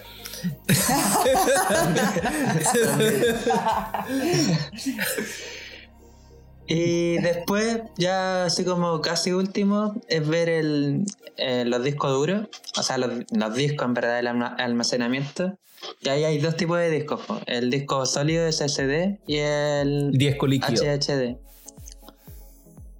¿Cómo eso así el disco sólido y, El disco ¿Y sólido es mucho más rápido, eh, tiene eh, trabaja con microchip, entonces como que, no sé, es más, más pulento. Y es más chiquitito Mm. y... Mira, acá hay una tablita que busqué, sé que me cargue. Oye, Cristian, tú cachai que esto es un podcast, ¿cierto? Nadie va a ver tu tabla. No, pero él lo está No, pues yo-. Yo, yo la estoy No, yo, yo quiero ver mi, yo quiero ver mi tabla nomás. Nada, así como a, a grandes rasgos, la capacidad eh, es bacán, el consumo tiene menor consumo la SSD y la HDD tiene mayor consumo. Eh, son más caras la SSD y la otra más económica. Mm. Son más silenciosas, no sé por qué al Gerardo le, le suena un montón. Sí, Pero él sí, son más silenciosas. ¿Él tiene Oye, un pero tú, computador o tú tiene un, viste- ta- un tú- laptop? No tiene un laptop. Ah. Pero tú viste el computador de Gerardo Sí, es gigante. y suena o es Gerardo. Yo estoy 100% seguro que es Gerardo. No, no, sí suena. Sí suena. Ya. Sí. Eh, pero lo más, lo más bacán de la SSD es que la weá, el- para prender el computador se demora 7 segundos. Buenísimo, En nada. cambio, con la HDD se demora 16 segundos cuando está nueva y después de ahí empieza a cagar. A decaer. a ralentizarse. Sí. Mm. Que es lo que Así pasa que- con muchos computadores igual. El, el- Y ya como para terminar como la, el tarro, ¿Ya? eh, hay que ver la fuente de poder, porque es súper importante. Y ya con Mm. todos estos datos anteriores, eh, lo que recomiendan es que sea de 500 watts o superior. Como Claro. en caso de que haya un corte de luz o lo que sea, eh, caiga la fuente de poder y no los componentes Internos del computador. internos. Uy, sí, un súper buen dato. Súper buen dato. Sí. Yo no sé cómo los venden los computadores así a- armados. ¿Cuál fuente de poder tienen? Con una fuente de poder de mierda para que después Ah, sí, que para que comprar. después tenga que comprar otro computador. comprar. Eh, Y de hecho, Sí. y después ya lo último es como comprar el tarro mismo y obviamente hay que ver que te quepa la placa madre, que te quepan todas las weas dentro. todo lo que compraste. Y, y- y te- sí, pues, pero en verdad todas las cuestiones te dicen las medidas, entonces no, no es tan complejo. Pero la mayoría como que se equivoca y compra el tarro con, con lo mismo, pues, con la fuente de poder incluida, que no se dieron cuenta que venía con la fuente de poder. Es como, Mm, Súper buen dato. si ya te sí. compraste otra, Mm. eh, o, o que le faltan centímetros para la placa madre y tienen que romperla, o que no tiene todas las conexiones. Y, y así vi un montón de videos de, de gente que se manda esos, esos A mí me pasaría esa weá, yo estoy seguro. y Sí, ya, y ya lo último es lo que dijo Lali, pues como comprarme la, la pantalla y todo eso. Y precisamente no lo tenía previsto. pues. Te, aumentó el te presupuesto. gastaste 850 lucas en un tarro. En puro tarro y no tenía, y no tenía pantalla ni teclado. Dije ya el mouse da lo mismo porque tengo la tablet y por ahora- y está el mouse inalámbrico y pasa piola. Bueno, Pero tanto. el teclado y dije, oh, las cagué. Y la pantalla sobre todo. y Pero, justo. ¿Ya? y justo el Lucas me, me dijo que construyera una casa para su hijo, para el Benjamín. ¿Y lo está echando de la casa? ¿Si qué edad tiene Benjamín? Como dos años. ¿Cómo lo está Ya, echando bueno, tan estoy- pronto? Y le construí la casa y, y le cobré 100 lucas para mí. Y eh, con eso me compré la pantalla. Así que ahora sí tengo pantalla. ¿Esa, esa es tu forma de cobrar, Cristian? Así como lo que necesito en el momento es lo que te cobro. necesito una pantalla de No, 100 lucas. No, no, no, no, No, no, de no, la hecho- de hecho, en- po. No, pero de hecho en ese momento eh, no tenía pensado que me faltaba la pantalla todavía. ¿En serio?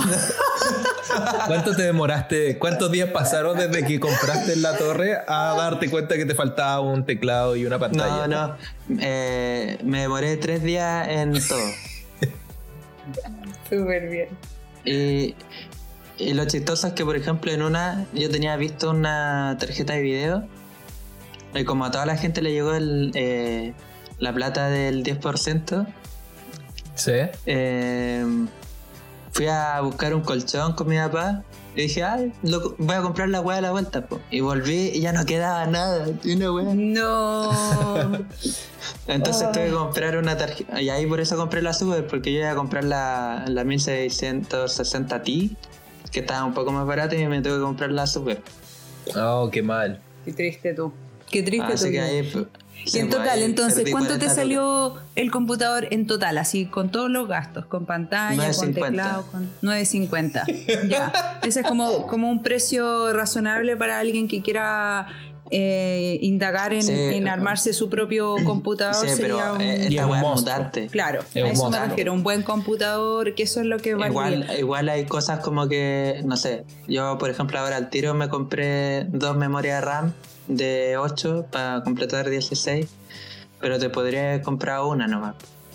Claro. Igual yo Ah, creo que eso, te- la memoria RAM, la memoria RAM como dato, es mejor comprarla por Amazon que o por, por otros lados porque eh, vienen vienen con como con el dual channel y todo el tema. En cambio PC Factory y todas las tiendas de acá de Chile como que venden una mierda de memoria RAM y es súper cara. Claro, te cobran por el por- ¿Y, retail. y cómo todo eso. compraste por Amazon? ¿Chile tiene Amazon ahora? No, eh, lo mandan de Gringolandia. De Gringolandia. Mm, Mm, Interesante. claro. Pero me salió me salió como 90 lucas y son buenas, son como son buenas. po. En cambio acá me hubiese salido como 90 lucas Mucho también, pero weas más pencas. Claro. Exactamente. Oye, que me quedó una mejor. duda. ¿Le compraste un disipador o algo? ¿Cómo mierda vaya a ser de que no se te sobrecaliente el computador? Ah, sí, pues compré, eh, se me olvidó decir eso, pues compré el tarro, obviamente, y compré un un ventilador.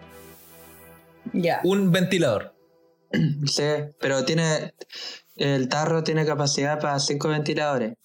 Tú vas Pero con toda, la, con toda la fe del mundo a que esta weá no se te va a sobrecalentar. Al principio no.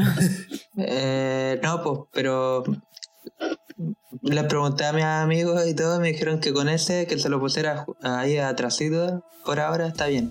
Después, eh, pero no son caros, salen 20 lucas, así que después Sí. me compro Tienen que otro. comprarse otro, claro. eh, o 10 lucas, no, no me acuerdo cuánto salía.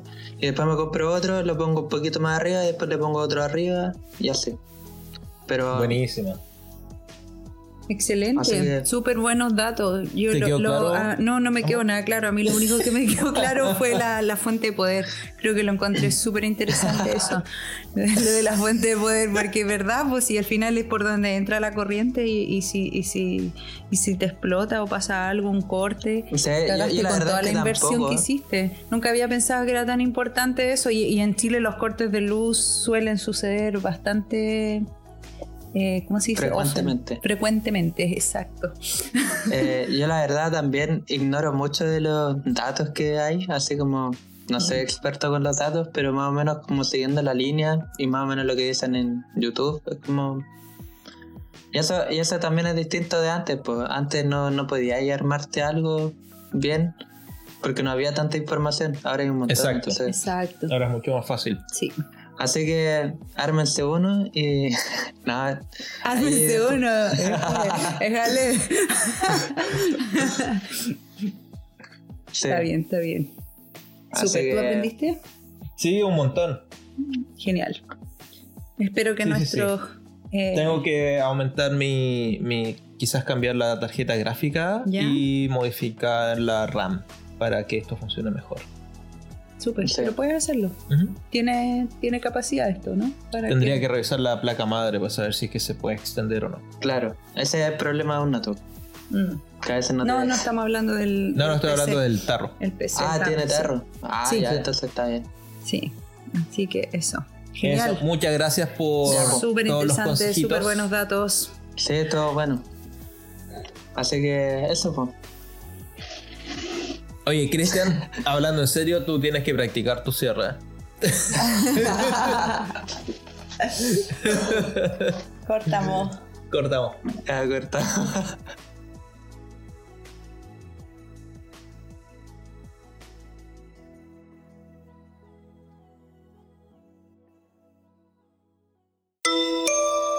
¿Sabías que la novela más vendida del mundo es El Quijote de Miguel de Cervantes, con más de 500 millones de copias?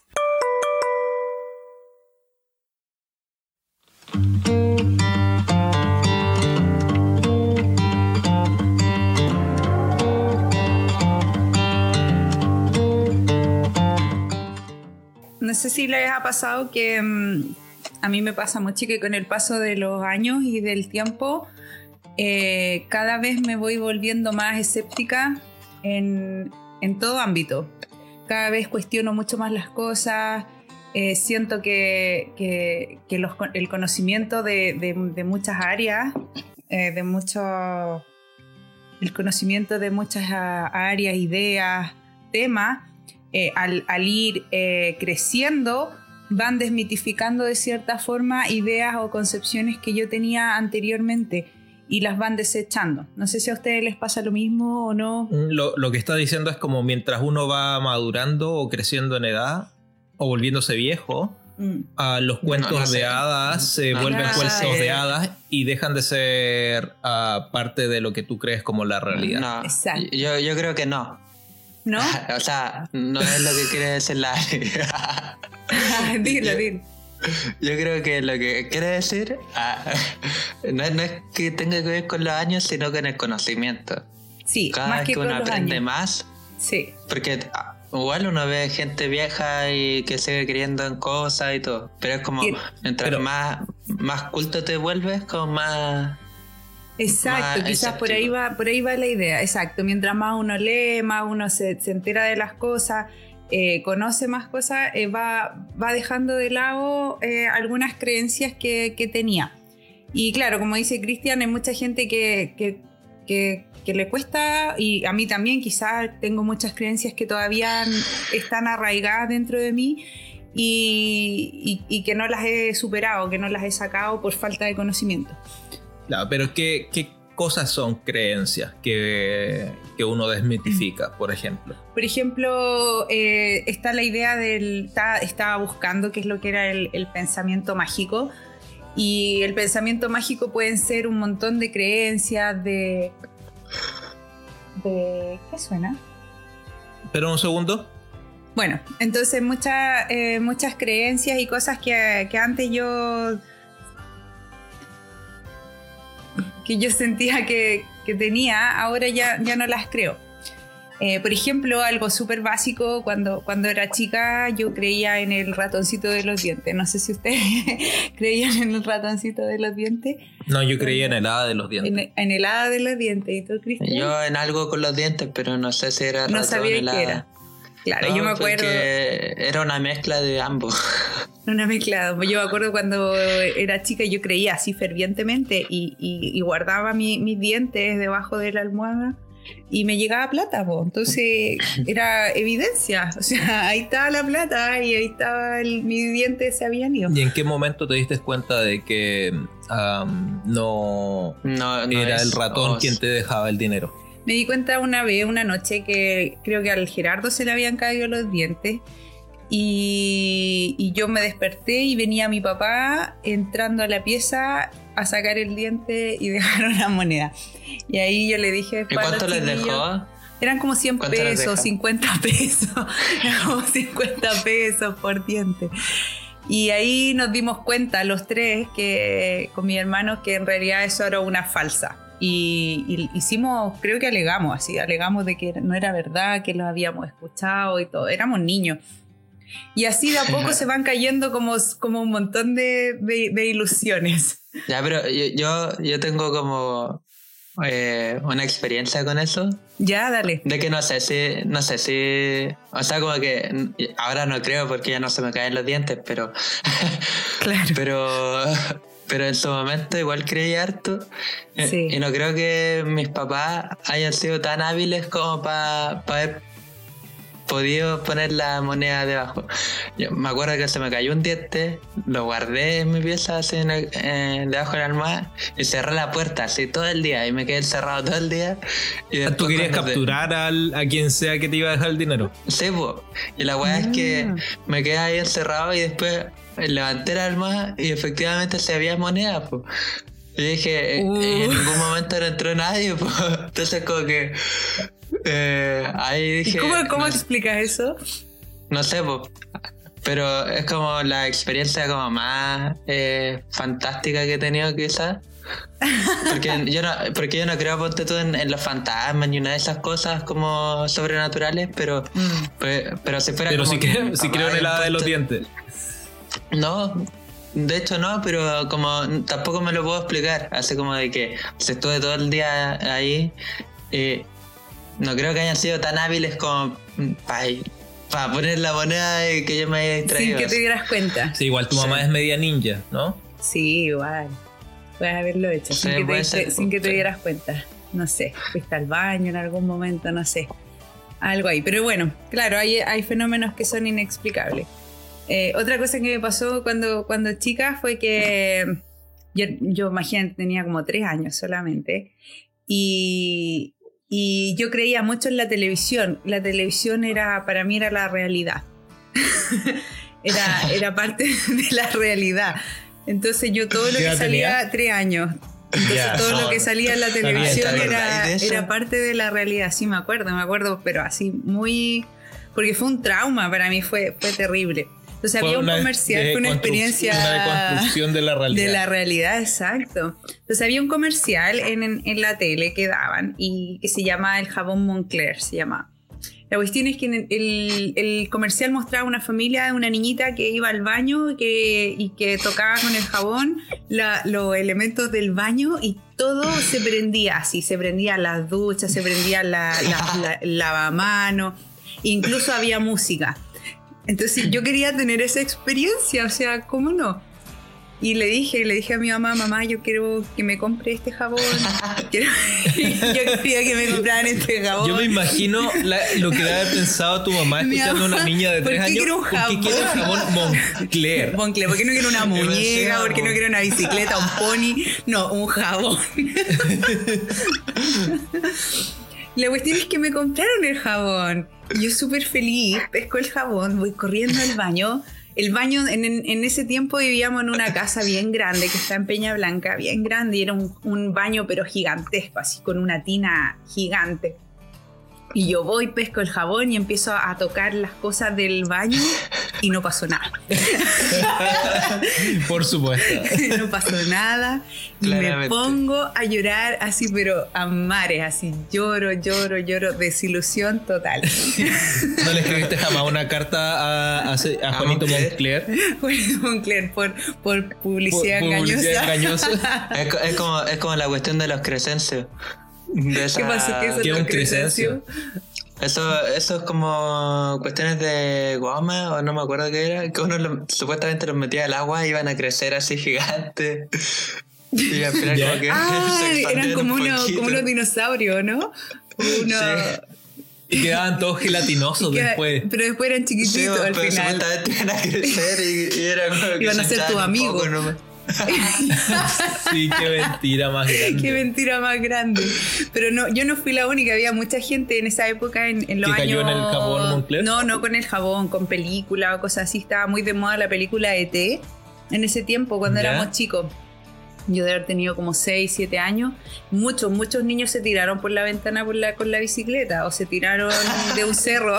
Sí, en serio, que muchos, eso- muchos hay, niños. hay que ser muy hueón, pues si ninguno de ellos tenía a un eh, alienígena escondido en su bicicleta, obvio Pero- que no iba a funcionar. pero querían volar. Sí. Entonces la idea de la, de la magicidad eh, pasaban, pasaba mucho. Eh, yo nunca tampoco creí, ¿ustedes creyeron en el viejito pascuero? Yo sí creía no en el viejito pascuero. ¿Qué, qué, qué, qué te pasó? ¿Sigues creyendo? O... No, no, incluso, me- incluso me acuerdo de haber eh, esta típica cosa de comentarle a tus amigos. No, no, si yo vi al viejito pascuero pasando y por eso ahora hay nuevos regalos en el árbol. Y además que era una wea muy loca porque eh, te van dejando regalos no el día de Navidad, sino que progresivamente alrededor de todo diciembre. Entonces, por razones lógicas, el viejito pascuero tiene que venir hartas veces a tu casa. Tú lo creías así, firmemente. Exacto, firmemente. ¿Y tú, Cristian, creíste alguna vez en el viejito Yo, yo la pascuero, verdad es que, que no tengo recuerdo de haber creído en el viejito pascuero porque sabía que eran lo- los regalos que nos regalaba la iglesia. Entonces, Claro, también.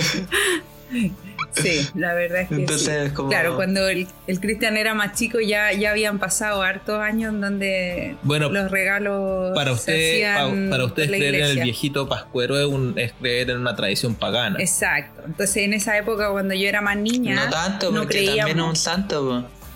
Sí, era un santo, pero le decían San Nicolás, pero tampoco en, en- en la casa nunca nos incentivaron el hecho de creer en el viejito pascuero. Entonces yo el viejito Sí, pascuero en- para mí fue como, como que uno sabía que era más publicidad. Claro, Y- no, pero no lo fue que como sí- lo que hicieron con los niños, por ejemplo, con los niños de Alejandro, que Ellos era todo un creían show de- totalmente. Sí, Sí. po, era todo un show de, de ver así dónde estaba y qué parte estaba viajando. Sí, Oye, incluso pero usaba la tecnología ¿Y ahora. ustedes qué creen? ¿Que, que hay que destruir esa ilusión lo antes posible o hay que mantener la mentira?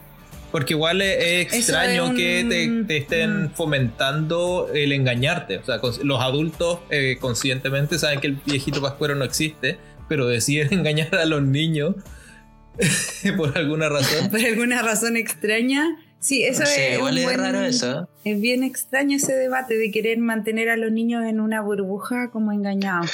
Yo nunca creí en el viejito pascuero, pero sí me acuerdo que creía en los reyes magos.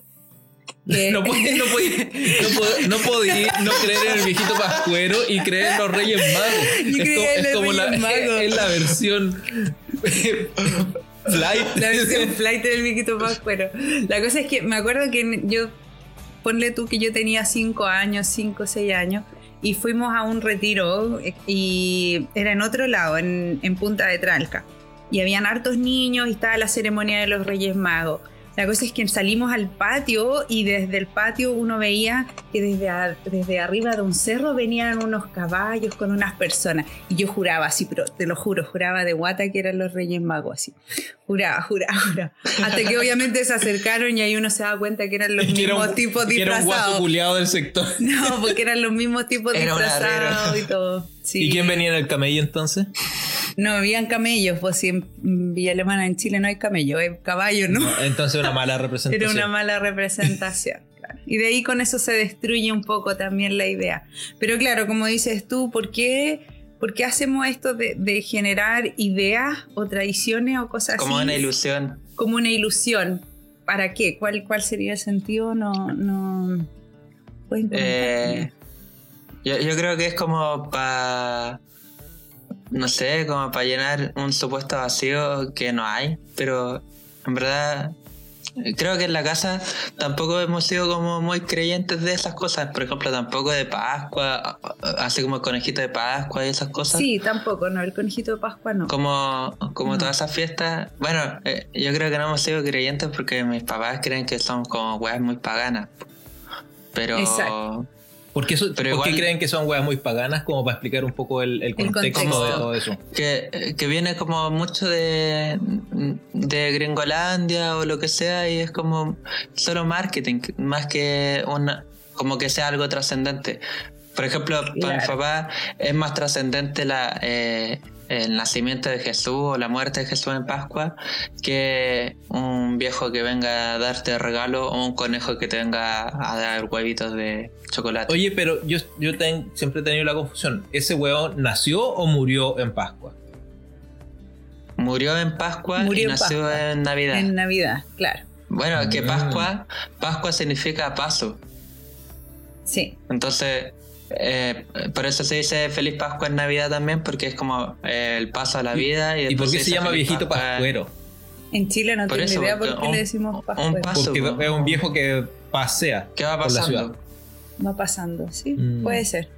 Sí, es, es interesante eso, porque también, claro, uno dice, eh, me acuerdo que en la familia eh, todas esas tradiciones eran un poco paganas, como le decían, paganas, o, o que en realidad inmediatamente te las destruían porque te decían, no, esto no es, no es realidad, no es verdad. Y Sí, sin y embargo- sin embargo, un ser sin embargo, un ser, claro, que viene de no sé de dónde, pero- nació de una mujer virgen, eso sí es real. igual- no, pero ahí igual podéis como rebatir un poco más. Por ejemplo, eh, no- no digo que se sustente, pero sí eh, podéis darle un poco más de sentido a todo el tema como religioso o lo que sea. Porque tenía una base así como para armarte una historia, un cuento y todo. En cambio, un viejito pascuero es como una figura muy de marketing y después un, un conejito de Pascua, una figura muy de marketing. Y que no digo que lo otro tampoco sea marketing, pero se sustenta un poquito mejor.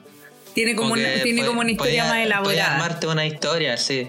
Exacto, En tiene una historia más como muy- muy elaborada, tiene más tradición, tiene más, más, más se cuenta mucho más, se, se- está más presente dentro de la vida. Y sí, pues yo creía en, en- en todo esto que es la religión y Dios y, y todas las historias que están dentro de- del, del catolicismo. Dime, ¿me quieres decir algo?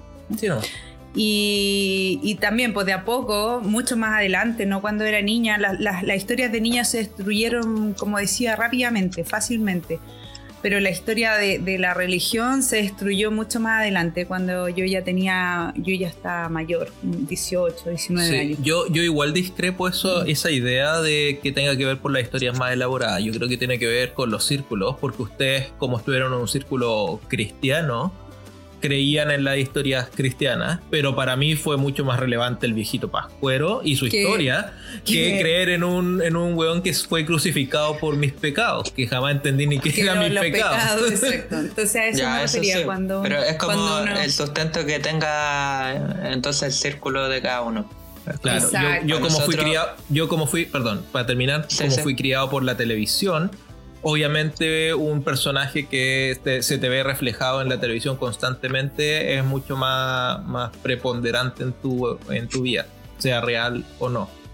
En, Navi- Exacto. en Navidad no estás viendo. ¿Existían programas de, de, ¿De Jesús? sí, de Jesús sí, naciendo? sí, en, Navidad no, en Navidad no tanto. No mucho. Pero ponte tú en Pascua, eh, en Pascua era acuático, pues era, era todo como dos meses más o menos de puro. Oye, que eran muy aburridos esos programas de la red que Y daban típico que para... iba Moisés a Egipto y todo.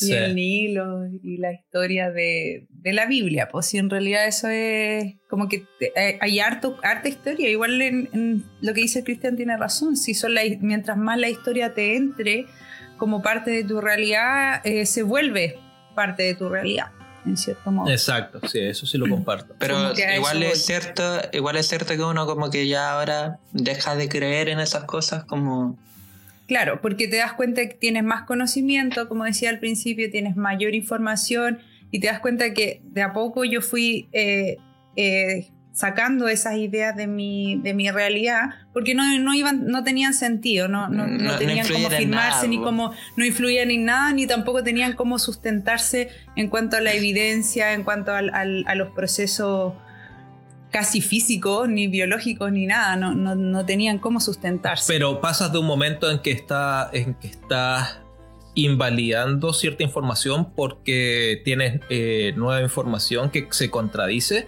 O pasas por Sí. un momento en que dejas de creer en algo para creer en otra cosa que es igual de irracional. Porque por lo menos a mí me, para, me pasó que dejé de... Nunca creí en ningún dios monoteístico, pero sí creí eh, en, en el budismo porque fui budista un tiempo y después dejé de ser budista y pasé a ser más lo que podría ser como un New Age. Y después de Sí. New Age a creer en cualquiera de las otras estupideces que uno empieza a creer, como en el comunismo como ideología o cualquiera de Mm. estas cosas y después de pronto, mucho, mucho más tarde en la vida te das cuenta de que el problema no está como de saltar de una ideología a otra, de un pensamiento a otro, intentando buscar la verdad, No. sino como en la evidencia que, que se sustenta solamente. Exacto. Sí, Pero yo- eso es un proceso Es un largo. proceso bien largo, a eso me refiero, un proceso bien largo. Yo, a mí me pasó eso, que yo después de dejar de creer como en un Dios que existiera real, como el Dios católico de la Biblia, empecé a creer como un Dios más universal, como una bola de la galaxia, como medio etéreo, así. Y hasta que al final eh, tenía tan poca Dios- significancia. Dios es tenía tan poca significancia dentro de mi vida o dentro de las cosas que hacía. Es como que en un momento me acuerdo que me dije a mí misma, no creo ya en Dios, no, no, no creo nada. Loco, ¿Qué, qué va a pasar? Loco, igual, Y no pasó igual nada. que el podcast anterior, Sí, Dios e Internet. claro. Así que eso, esa es mi, experiencia. Y claro, al final igual uno eh, estoy cuestionándome constantemente cuáles son mis creencias últimamente, cuáles son las cosas, incluso no solo creencias como tan existenciales como un dios, una religión, sino que cosas más puntuales como... eh, Es la lechuga buena para la Claro, cosas más, más Sí, prácticas, así ya, como, ¿de sí. verdad esto es, De, de es hecho, real o de no? hecho, eso mismo como que quería apuntar. Como que yo en algún momento, eh, no sé si he dejado de creer en Dios o no, pero no me importa. Como que ya no, no es relevante saber si es que existe eso o no. Como que Mm. no, no me influye en nada. Entonces, si alguien me dice, oh, yo creo en Dios y toda la wea, bacán, como que no lo voy bacán. a no, sí, no lo voy a debatir y es un guau que me diga, no, yo soy ateo y la wea, tampoco. Pero sin no. embargo, si alguien te dice que te vaya a pegar el resfriado por andar a pata pelada, eso es una discusión completamente distinta. Exacto, las supersticiones. Claro, Ahí Tratar de descubrir, de descubrir Es cuáles como, son es las como lo que hablábamos el otro día de, de. ¿Cómo era la weá? Ah, de ducharse cuando estés resfriado, pues como. Claro, se hace bien, se hace mal. Sí, había muchos mitos, me acuerdo también cuando chica, eh, que ahora se han eh, desmitificado por el conocimiento, por ejemplo, de la ciencia. Me acuerdo cuando yo era chica, no- a las niñas les llegaba la regla, les decían que no tenían que ducharse.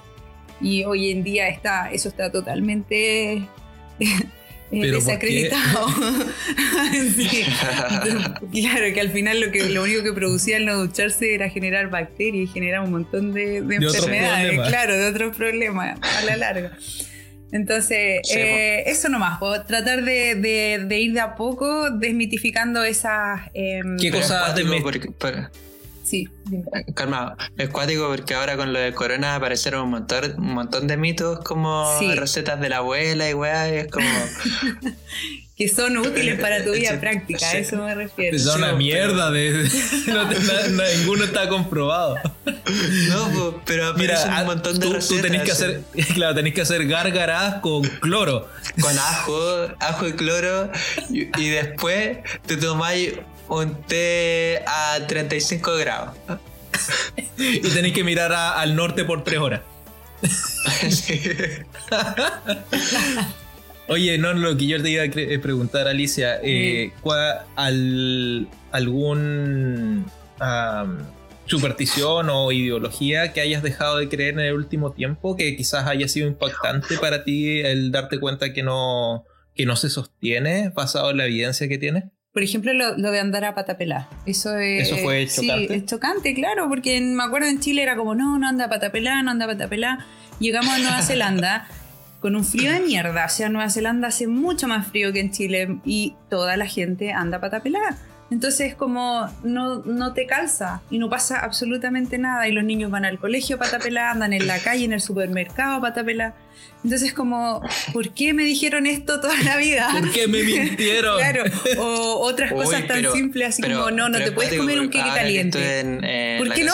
Gerardo, eh, Diana decía de que no podía tomar té después de ¿Ya? las 4. Y yo dije. Yo, yo dije, ¿y por qué? Y me dijo, no, También porque- hay toda esa pero té negro. ¿Por qué? Otro- otras infusiones da igual, pero té negro no se puede después de las 4 porque si no después de la noche no se puede dormir bien. Yo dije, ah, ya, que sea una bola de Diana nomás. Que sea una bola de Diana. Y después Claro, como pregunté que a otras amigas alemanas que, que conocí en Bilbao y me decían también lo mismo, porque yo le dije, oye, ¿hasta qué hora pueden tomar té? Me Y dijeron, no, hasta las mismo. 4. Y yo dije, qué chucha, weón. sí, tienen razón. Pero eh, en defensa de esa postura tienen toda la razón. La, la- la- la- el, té, el té negro tiene el- los mismos componentes Pero, no es que lo. Pero no, Entonces te afecta pero no- de la misma pero forma. la cuestión Ahora, no es que lo es sepan que no se de que, pueda, el- que tengan las mismas Claro. Es como ya. Después ya es solamente tradición. No, es un... tradición. Exacto, Claro. es parte de la cultura. Bueno, eh, como para cerrar nomás, porque, para que no se alargue tanto. No, está bueno el tema. Sí. Eh, por ejemplo, lo del té, y lo del café, acá tampoco nadie toma café después de tal, de tal hora. Hay ciertas comidas, la idea del gluten, que el gluten te hace mal. Depende, pues depende de si tienes una intolerancia o no tienes una intolerancia al gluten. No depende de, de- Hay muchos estudios hoy en día sobre eso. Y, pero simplemente la gente le echa la culpa a algo y culturalmente se expande esa idea tan rápido que al final todos la adoptan eh, sin a veces cuestionársela. Entonces, mi idea es más como, ok, entiendo, acepto la idea, la veo, Mm, pero sí. la cuestiono un poco más en, en- en algunos Claro. casos. Claro, es que Sí. es lo que se llama el escepticismo. Por eso te digo Un que he sido mucho sano. más escéptica, claro. Incluso en conversaciones cotidianas, como ayer que te- teníamos unos amigos acá, dicen hay que hacer esto, hay que hacer lo otro, los típicos consejos, los que tú tienes que hacer esto y lo otro. Como ya está bien, pero uno Sí, lo, Esa lo- manía de la gente día de yo lo que tienes que hablaba con la hacer. Jódate, eh, weón, vive tu vida. La empatía. Y como de que todos tienen que ser súper empáticos y es como. "Ugh". como que. Mm, puede ser. Yo- bueno, eso para mí fue, si es que tuviese que decir, uno de los mitos que rompí Mm, hace recientemente ha sido el mito de la empatía como que sea algo inherentemente positivo. sí. Eh, la- si lo piensas bien, la empatía es simplemente pensar, ponerte en el, en el lugar de otra persona. Sí. Y eso puede implicar saber cómo mo- manipular de mejor forma a otra persona, porque la entiendes. Puede significar que sabes ¿Estás de cómo generarle dolor más efectivamente. Puede significar un montón de cosas. La empatía no, no es algo especial o inherentemente positivo para nosotros. Claro. Entonces la idea de ser más empático es como... Sí. No, no- eso no, que- as- no nos asegura ser mejores Pero personas. más para o menos nada. como eso es como las creencias, pues, como tratan de imponer, eh, o sea, como so- eso decir tienes que ser Mm. maestro, eh, creo que las creencias como del viejo Pascuero y todo eso son solamente como imposiciones como para facilitar quizás como carencias de otras cosas. Sí, Para, com- para comprar regalos. Sí. Para comprar regalos. Sí, sí, hay, por eso yo creo que hay que separar algunas creencias, pero en general el tema era como creencia o escepticismo, que claro, hay algunas creencias que se, cae, se caen y se cayeron fácilmente ya, pero, y pero otras que, tú, que- que tú, eh, permanecen, como que permanecen. si bien no creí en el viejo Pascuero, que- Pero igual seguís comprando regalos para el 24 de 25 de No. diciembre. Si bien ya no tenéis la creencia del viejo pascuero, hay una Claro. De, que de, de que al comprar regalos vas a hacer feliz al otro. Hay un ritual ahí, de- hay un ritual que hay que cumplir. Entonces, Exacto. Y eso también es una creencia bien arraigada, exactamente. Sí, es un ritual que lo aceptamos, que sé que no tiene mucho sentido, pero lo aceptamos y, y nos forma como comunidad, como sociedad, nos une en lazos afectivos y todo eso. Como en cierto modo ese sería como mi, mi justificación de por qué uno sigue comprando regalos para Navidad. Bueno, es la justificación de cualquier tipo de ritual o tradición que Claro. tengamos, que no, nos une Nos y acerca no... como, como Exacto. sociedad. Po. Mm, O si no, seríamos súper antisociales. Exacto.